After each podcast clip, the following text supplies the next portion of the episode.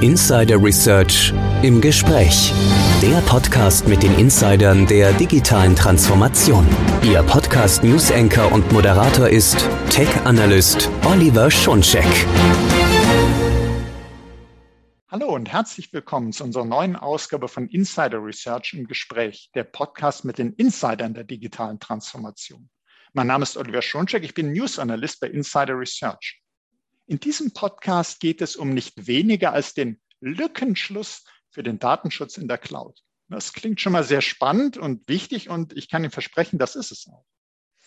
Der Schutz der Vertraulichkeit personenbezogener Daten erfordert ja bekanntlich die Verschlüsselung der gespeicherten Daten, die Verschlüsselung der Datenübertragung. Aber was passiert eigentlich während der Verarbeitung der Daten? Da ist doch auch ein Schutz erforderlich. Aber wie geht das? Wie kann ich die Datenverarbeitung in der Cloud schützen? Wie hilft hier das sogenannte Confidential Computing? Darüber sprechen wir nun mit Gerhard Lesch. Er ist Director Business Development, Healthcare and Life Science bei Intel Deutschland GmbH. Hallo Gerhard. Hallo Oliver. Vielen Hallo, schön dich im Podcast zu haben. Ich habe jetzt in meinem kleinen Intro schon gesagt, das ist ein sehr, sehr wichtiges Thema, über das wir jetzt sprechen und auch ein Thema Datenschutz in der Cloud, das mich schon selber sehr lange beschäftigt. Und vielleicht mal zum Einstieg. Wir, wir alle wissen ja, Cloud Computing ist sehr beliebt. Aber wenn es um sensible Daten geht, dann weiß man oft nicht, kann ich der Cloud trauen, kann ich der Cloud nicht trauen. Wenn man schaut, was sind denn so Auswahlkriterien zum Thema Cloud-Anbieter, Cloud-Dienst, dann stehen der Datenschutz und Datensicherheit immer ganz oben. Und jetzt gibt es so klassische Maßnahmen, ich habe sie eben erwähnt, Verschlüsselung der gespeicherten Daten, Verschlüsselung der Datenübertragung, aber eigentlich reicht das nicht. Warum ist denn das so, dass das nicht reicht? Ja, letztendlich, ähm, Oliver, IT-Sicherheit braucht äh, einmal ein durchgängiges Konzept. Das ist äh, Teil einer Datenschutz-, auch Datensicherheitsstrategie, ähm, die sich jedes Unternehmen, jede Institution ähm, überlegen muss. Und äh, dazu gehört natürlich auch, wenn ich in die Cloud gehen will. Ähm, Cloud hat äh, ungerechtfertigterweise einen schlechten Ruf, was Datenschutz betrifft. Das ist aber gar nicht der Fall. Ähm, letztendlich nutzen diese Cloud-Anbieter neueste Hardware- und Softwarelösungen. Die sind auf höchstem Niveau, was solche Angriffsabwehrmechanismen betrifft. Ähm, aber natürlich der Datenschutz und die Datensicherheit generell Dort gibt es immer noch Möglichkeiten, ähm, Angriffe durchzuführen. Und äh, Verschlüsselung ist ein probates Mittel für den Datenschutz. Ähm, wenn man Daten äh, im äh, eigenen Netzwerk die, oder vom eigenen Netzwerk in die Cloud transportiert beziehungsweise dort ablegt, äh, dann äh, sind die Daten entsprechend dort auch äh, sicher abgelegt. Letztendlich besteht aber ähm, die äh, Aufgabe in der Cloud natürlich, diese Daten auch zu verarbeiten. Und genau dort ähm, ist äh, eben ein Sicherheitsrisiko noch vorhanden, die dann ähm, die Nutzung äh, für Cloud-Services entsprechend schwierig machen. Deswegen sage ich, ähm, wie anfangs erwähnt, ähm, es gibt ein durchgängiges Konzept, die Sicherheit im Transport der Daten, in der Speicherung, aber eben auch in der Verarbeitung ähm, solcher Daten müssen gewährleistet werden, wenn ich in die Cloud gehe. Okay, also äh, wenn man so sagt, Ende-zu-Ende-Schutz, Ende-zu-Ende-Verschlüsselung umfasst eben, dass ich die Übertragung in die Cloud, dass ich es dort vielleicht erstmal speichere, die Daten, aber auch während der Verarbeitung und dann, wenn es wieder aus der Cloud herausgeht. Und wenn ich Cloud Storage zum Beispiel nutze, wenn ich einen Cloud-Speicherdienst nutze, dann ist ja die Verarbeitung in dem Sinne die Speicherung. Und dann äh, sind die Daten sind verschlüsselt in, während der Speicherung, alles in Ordnung während der Übertragung. Aber jetzt die Verarbeitung. Und man möchte vielleicht mit irgendeiner KI die Daten analysieren, die sich in der Cloud befinden. Und zwar mit einer KI aus der Cloud, Cloud-basiert. Und jetzt geht es darum, wie kann ich die trotzdem schützen? Wenn die verschlüsselt sind, dann kann ich ja sicherlich nicht einfach mit der KI hingehen und die analysieren, weil das sind ja dann nicht mehr so die Daten, äh, die die KI sich anschauen sollte. Und jetzt habe ich vorhin gesagt, es gibt dieses sogenannte Confidential Computing. da wüsste ich gern, was ist denn das eigentlich? Wie, wie kann man sich das vorstellen? Das haben vielleicht schon so manche gehört, aber noch nicht ganz durchdrungen. Das ist ja gar nicht ganz einfach, erstmal zu verstehen. Wie kann das sowas möglich machen, dass es einen Verarbeitungsschutz gibt? Ja, gute Frage, ähm, Oliver. Confidential Compute ist letztendlich der Baustein, der diese Ende-zu-Ende-Absicherung ähm, von Daten entsprechend äh, äh, bewirkt. Ähm, Confidential Compute, um einfach mal diesen Begriff etwas zu erklären, äh, ist äh, ein Mechanismus, der Daten und Code isoliert bei der Verarbeitung, eben wenn diese Daten im Computer sitzen, im Arbeitsspeicher schützen und äh, diese Daten werden dann dort entsprechend vor äußeren Zugriffen ähm, abgeschirmt. Das nennt man im äh, Englischen Trusted Execution Environment. Äh, die Gematik hat zum Beispiel im deutschen ähm, Wortgebrauch eine vertrauenswürdige Ausführungsumgebung definiert. Und genau das ähm, beschreibt letztendlich Confidential Compute. Okay, also ich kann mir vorstellen, dass die zu schützenden Daten werden also in eine speziell gesicherte Umgebung, vertrauenswürdige Umgebung gepackt, wo man äh, genau schaut, wer jetzt auf diese Daten zugreifen kann, weil das ist, muss ja sozusagen während der Verarbeitung, es muss ja die Anwendung, die ich dran lassen will, muss es dürfen und sonst niemand. Niemand vom Cloud-Anbieter, eigentlich auch kein äh, Administrator von, äh, von dem Cloud-Anwender, der nur dann, wenn das sozusagen durch speziellen Mechanismus erlaubt wird. Also man hat es abgekapselt, kann man sich so vorstellen. Und nur die Anwendung darf zugreifen, die dafür wirklich vorgesehen ist. Kann ich mir das so vorstellen?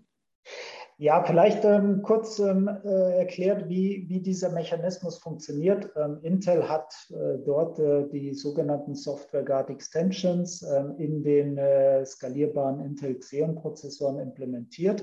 Das heißt, es stellt eine hardwarebasierte einen hardwarebasierten Schutzmechanismus äh, zur Verfügung, der genau diesen Code oder und diese Daten entsprechend von äußeren ähm, Einflüssen ähm, abschirmt. Wie das funktioniert ist, äh, man kann sich das so vorstellen, die Daten kommen ja verschlüsselt in den Computer, in den Arbeitsspeicher und müssen aber zuerst entschlüsselt werden, um dann äh, über KI oder anderen Applikationen äh, Verarbeitungsprozesse starten zu können. Und genau dort besteht ja jetzt das Risiko, ähm, äh, diese Daten ungeschützt abgreifen zu können. Was jetzt Confidential Compute macht mit der Intel Software Guard Extensions ist, ähm, es wird eine Enklave, eine sogenannte Enklave ähm, erstellt, die letztendlich diese Arbeitsspeicherzugriffe auf eine andere Art, also Hardware gesteuert, verschlüsseln. Das heißt, weder ein Betriebssystem noch eine virtuelle Maschine oder eine Applikation, die eventuell auch schon kompromittiert ist, also sprich mit Schadsoftware behaftet ist, kommt nicht mehr an diese gespeicherten äh, Speicherbereiche dran und deswegen sind auch die Daten dort ähm, extrem gut geschützt. Auf der anderen Seite, es geht sogar noch weiter, dieser Schutzmechanismus. Man kann sich vorstellen, jetzt, wenn man in der Cloud ist, es gibt dort Administration, äh, Administratoren oder entsprechend auch Personal vor Ort, die physikalischen Zugang haben auf diese Server oder Systeme. Man könnte sich jetzt vorstellen, dass man dort rangeht, zum Beispiel mit ähm, USB-Programme, die dann Daten abgreifen oder ähnlichem.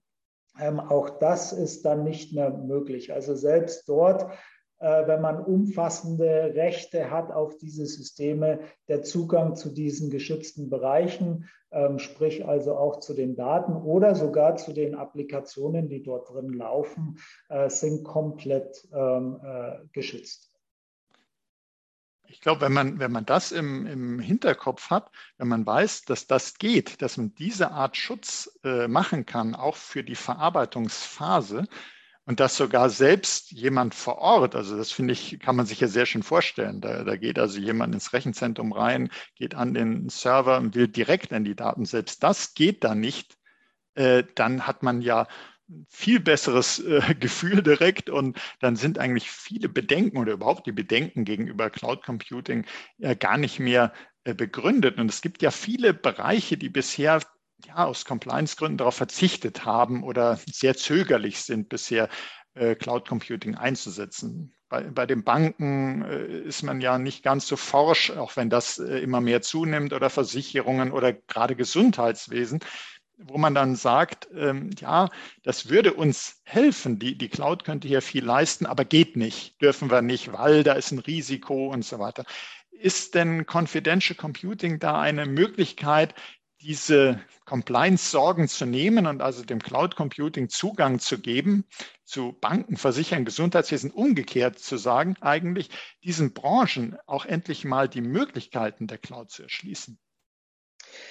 Also definitiv ein klares Ja von meiner Seite. Ähm, wenn man heute innovative IT-Lösungen ansieht, ähm, auch äh, dieser äh, neue Ansatz mit Confidential Compute, ist äh, auf jeden Fall ein wichtiger Schritt in die Richtung, dass man dort auch ähm, sensible Daten von Versicherungen oder von Gesundheitswesen ähm, entsprechend dort auch verarbeiten kann.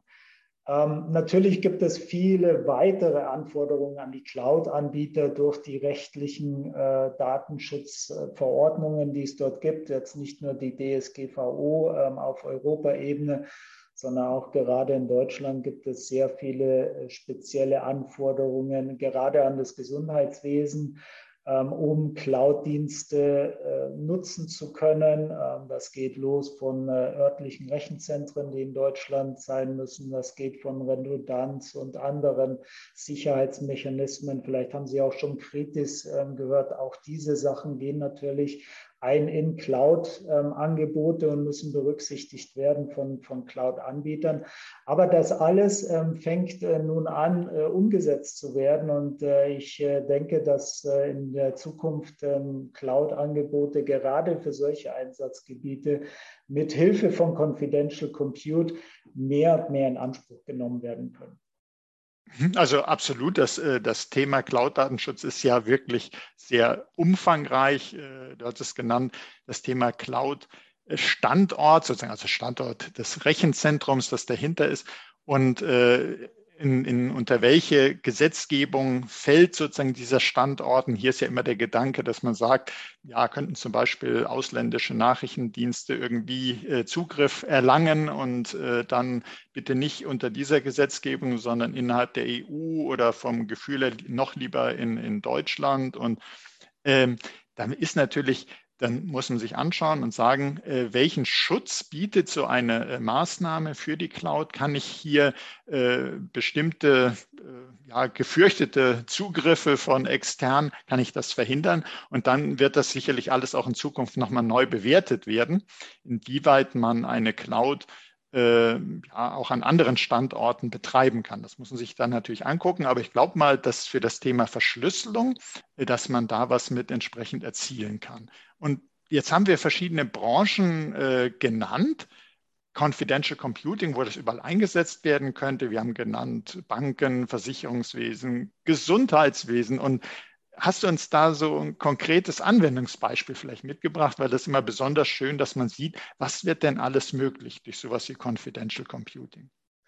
Ja, ich finde gerade den Bereich Gesundheitswesen sehr spannend, weil dort natürlich, äh, ich würde mal sagen, die höchsten Ansprüche und Anforderungen an den Datenschutz ähm, gegeben sind und äh, dementsprechend auch, wenn nun Cloud Computing oder nennen wir Datenverarbeitung ähm, von Patienten außerhalb der Klinik oder Arztpraxen ähm, gemacht werden, ähm, dann äh, hat es schon ein sehr hohes äh, Niveau von äh, Zuverlässigkeit, wenn ich solche ähm, Technologien wie Confidential Compute ähm, dort einsetze.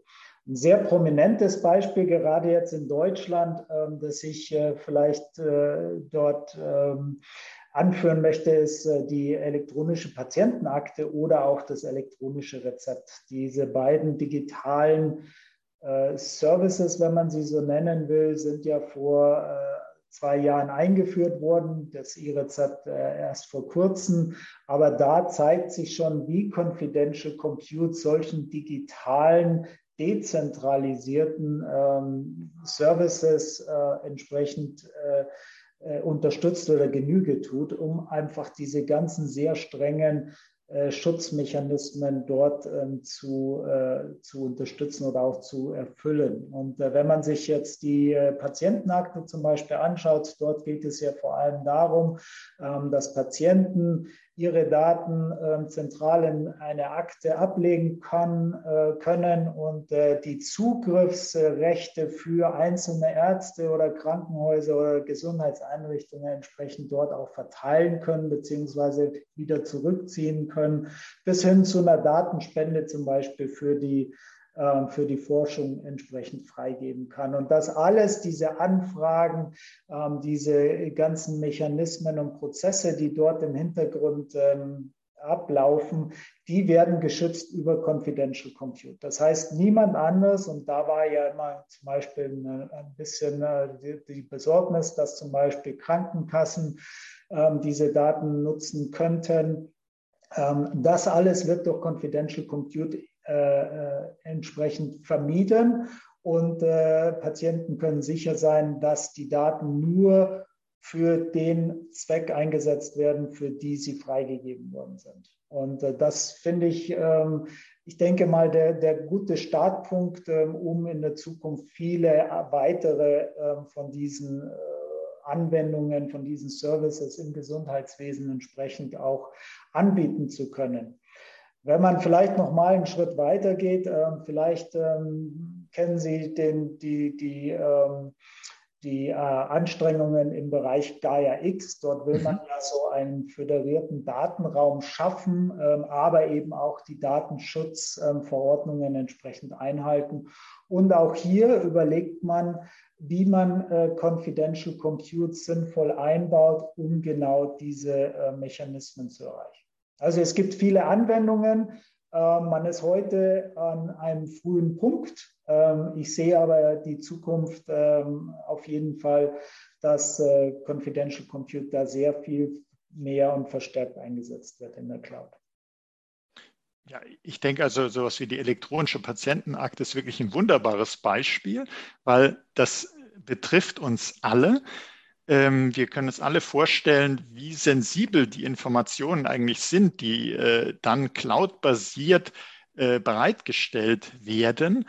Und äh, trotzdem ist das sicher möglich. Man kann eine elektronische Patientenakte entsprechend schützen durch Confidential Computing. Und äh, der, der Nutzen ist ja enorm, wenn man sich mal vorstellt, man geht zu einem anderen Arzt, andere Ärztin und äh, möchte dann bestimmte Voruntersuchungen vielleicht äh, dann mit besprechen und sagen, hier, das ist schon mal gemacht worden. Und dann kann man da den Zugriff drauf erteilen.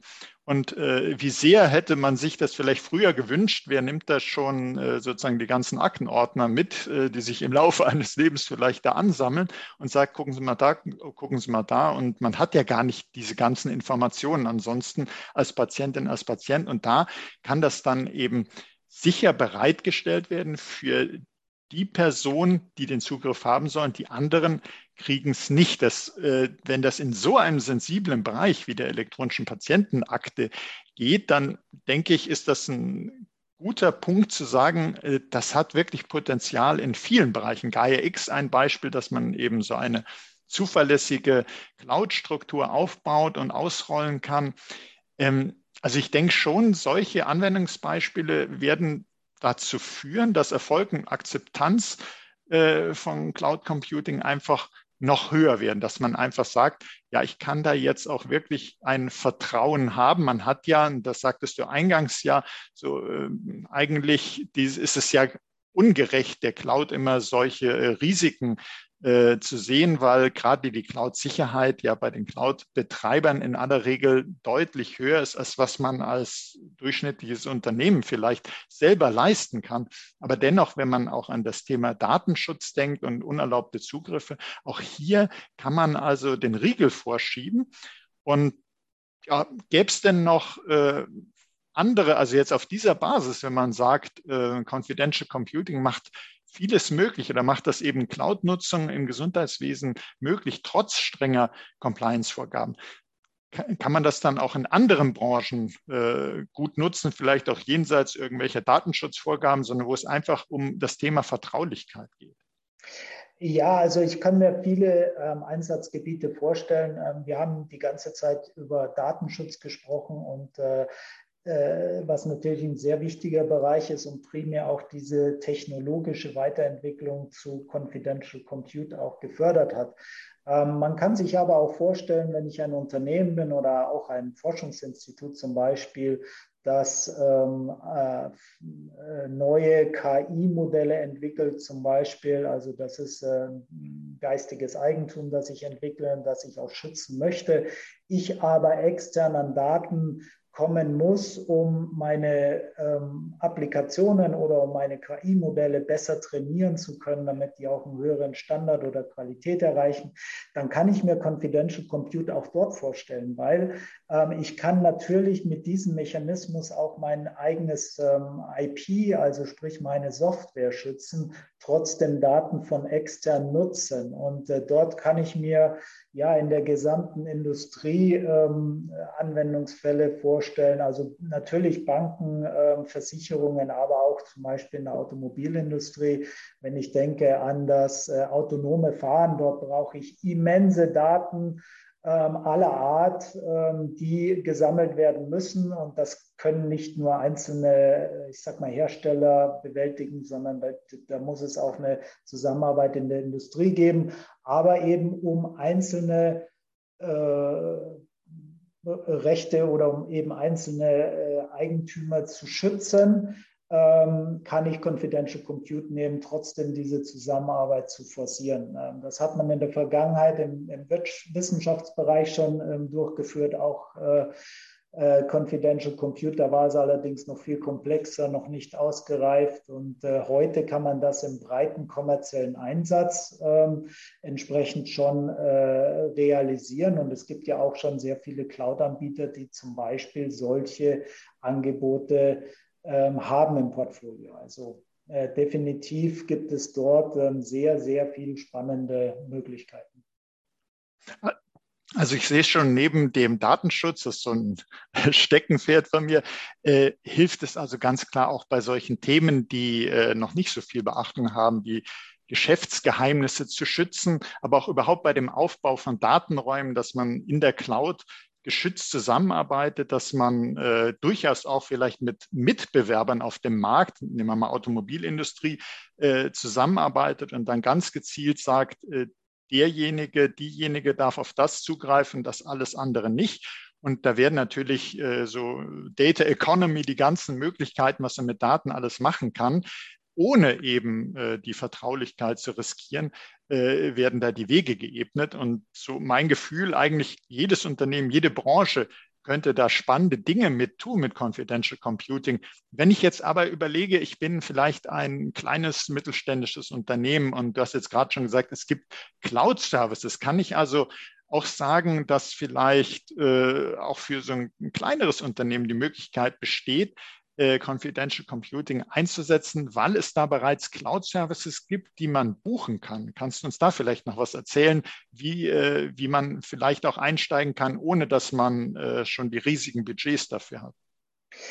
Ja, generell äh, muss man sagen, also Cloud Computing, das ist das Schöne am Cloud Computing, beziehungsweise auch äh, wenn man äh, die Intel Software Guard Extension zum Beispiel da in Betracht zieht, das ist alles Standard IT Ausstattung, Equipment. Ähm, also von daher, die Investitionen sind gar nicht so groß, selbst wenn man als Unternehmen, vielleicht jetzt für ein mittleres, größeres Unternehmen, auch Confidential Compute in den eigenen IT, ähm, äh, in der eigenen IT-Umgebung einsetzen möchte. Ähm, es gibt dazu auch äh, Open Source äh, Mittel, mit denen man ähm, solche geschützten Bereiche konfigurieren kann ähm, und so weiter. Also das sind äh, entsprechend sehr einfache Mechanismen, mit denen ich Confidential Compute bei mir selbst umsetzen kann, was vielleicht nötig ist, weil es die entsprechenden Cloud Services nicht in der Art gibt, die ich gerade benötige. Kommen wir aber zurück zu den Cloud Services speziell. Ja, ähm, es äh, gibt bereits äh, einiges an äh, Angeboten von äh, den größeren, aber auch kleineren Cloud-Anbietern. Ähm, ich denke da nur zum Beispiel an die Microsoft Azure Confidential Compute, ähm, das ein Serviceangebot, nutzt genau diese Intel SGX ähm, Confidential Compute Services, ähm, um äh, dort sehr sensible Daten verarbeiten zu können. Ähm, IBM ähm, hat entsprechend Angebote. Ähm, wir haben vorher schon genannt, äh, das gesamte Gaia X-Konstrukt ähm, äh, wird auf Confidential Compute basieren. Ähm, und heute denken sehr viele Cloud-Anbieter auch nach über die sogenannte Souverän Cloud. Souverän Cloud heißt letztendlich, dass ich einen Zero-Trust-Ansatz in der IT habe und damit muss ich auch diese Daten oder geistiges Eigentum ähm, in, äh, in der Verarbeitung schützen und äh, deshalb ähm, auch hier wieder der Einsatz ähm, von Confidential Compute. Und natürlich gibt es auch hier lokal in Deutschland zum Beispiel Anbieter. Man denkt äh, zum Beispiel über die Seconet nach, die ist im öffentlichen Bereich sehr aktiv, hat mittlerweile Cloud-Angebote, die Confidential Compute einsetzen. Und es gibt weitere. Also äh, mittlerweile die Vielfalt wird größer und größer. Die Auswahl an Cloud Services, sei es ein großer Hyperscaler oder auch ein lokaler, der vielleicht ein bisschen äh, besser auf äh, meine ähm, Anforderungen ähm, zugeschnitten ist, ähm, habe ich heute schon Möglichkeiten, auch externe Services dort zu nutzen für Confidential Computing. Ja, äh, dann bedeutet das ja, das ist nicht Zukunftsmusik oder nur etwas, was nur einige wenige äh, für sich einsetzen können, sondern du hast ja gesagt, das ist eigentlich gar kein großes Invest. Das kann man sozusagen auch, wenn man sagt, das will ich für mich selber haben, das geht. Ist, man kann es von bestimmten Hyperscalern schon bekommen. Man kann es vielleicht auch bei, von einem regionalen, kleineren Cloud-Anbieter bekommen. Äh, also die Möglichkeiten sind sehr breit. Es äh, ist auch nicht so, dass man sagt, äh, das Budget wird gesprengt, sondern äh, der Zugang ist da, das funktioniert. Es gibt äh, Use Cases, die das schon alles gezeigt haben. Und wir werden natürlich in den äh, Show Notes auch zum Thema noch vertiefende Informationen geben. Wer vielleicht noch etwas mehr in die Technik rein möchte, wer sich das Anwendungsbeispiel mit der elektronischen Patientenakte nochmal anschauen möchte, das werden wir alles verlinken in den Show Notes. Und ich denke aber, äh, Gerhard, du hast uns da wirklich sehr spannenden Einblick gegeben in dieses Confidential Computing. Und ich habe eingangs gesagt, äh, Lückenschluss im Cloud-Datenschutz. Und ich glaube, das ist dir äh, wirklich gelungen, sozusagen diese gedankliche Brücke da mal herzustellen. Wie schafft man das denn, diesen Ende-zu-Ende-Schutz? Nicht nur die Speicherung, nicht nur die Übertragung, sondern man kann auch die Verarbeitung schützen. Und letztlich darum geht es natürlich auch, äh, weil man kann es zwar die Cloud auch als äh, tollen Speicher nutzen, aber kaum jemand wird einfach nur äh, übertragen wollen, sondern man will da ja irgendwas machen. Und den Schutz, den kann man in ganz vielen äh, Branchen, Anwendungsfällen eben entsprechend auch gewährleisten. Und wir können mal hoffen, dass äh, dadurch die Cloud noch mehr Rückenwind bekommt, dass man bestimmte Bedenken äh, einfach reduzieren kann. Und du hast richtigerweise natürlich darauf hingewiesen, es gibt viele Punkte, die man beachten muss. Also auch gerade für den Datenschutz, für Geschäftsgeheimnisse, für andere Compliance-Vorgaben. Äh, aber Confidential Computing äh, ist eben ein wichtiger Baustein, um äh, da die Compliance-Vorgaben einhalten zu können und um Cloud Computing wirklich so nutzen zu können, vorteilhaft und nicht, dass man immer so ein gewisses mulmiges Gefühl im Bauch hat und sagt, ich nutze es zwar, weil es Vorteile hat, aber ich bin mir nicht sicher, ob das denn alles so in Ordnung ist. Und das soll natürlich so nicht sein. Deshalb ganz herzlichen Dank, Gerhard, dass du uns da auf diese Reise mitgenommen hast. Sehr gerne, Oliver. Und herzlichen Dank auch für Ihr Interesse, liebe Hörerinnen und Hörer dass Sie sich äh, mit diesem spannenden Thema mit uns zusammen auseinandergesetzt haben. Wie gesagt, es gibt auch Show Notes, dass Sie da noch weiter reinschauen können. Und äh, ich würde mich freuen, wenn Sie auch das nächste Mal dabei sind, wenn es heißt Insider Research im Gespräch, der Podcast mit den Insidern der digitalen Transformation. Wieder einmal haben Sie gesehen, was Insider berichten können. Jemand wie Gerhard Lesch. Und seien Sie deshalb auch das nächste Mal dabei und abonnieren Sie unseren Podcast. Sie finden uns auf allen führenden Podcast-Plattformen. Das war Oliver Schoncheck von Insider Research im Gespräch mit Gerhard Lesch von Intel Deutschland. Herzlichen Dank, Gerhard.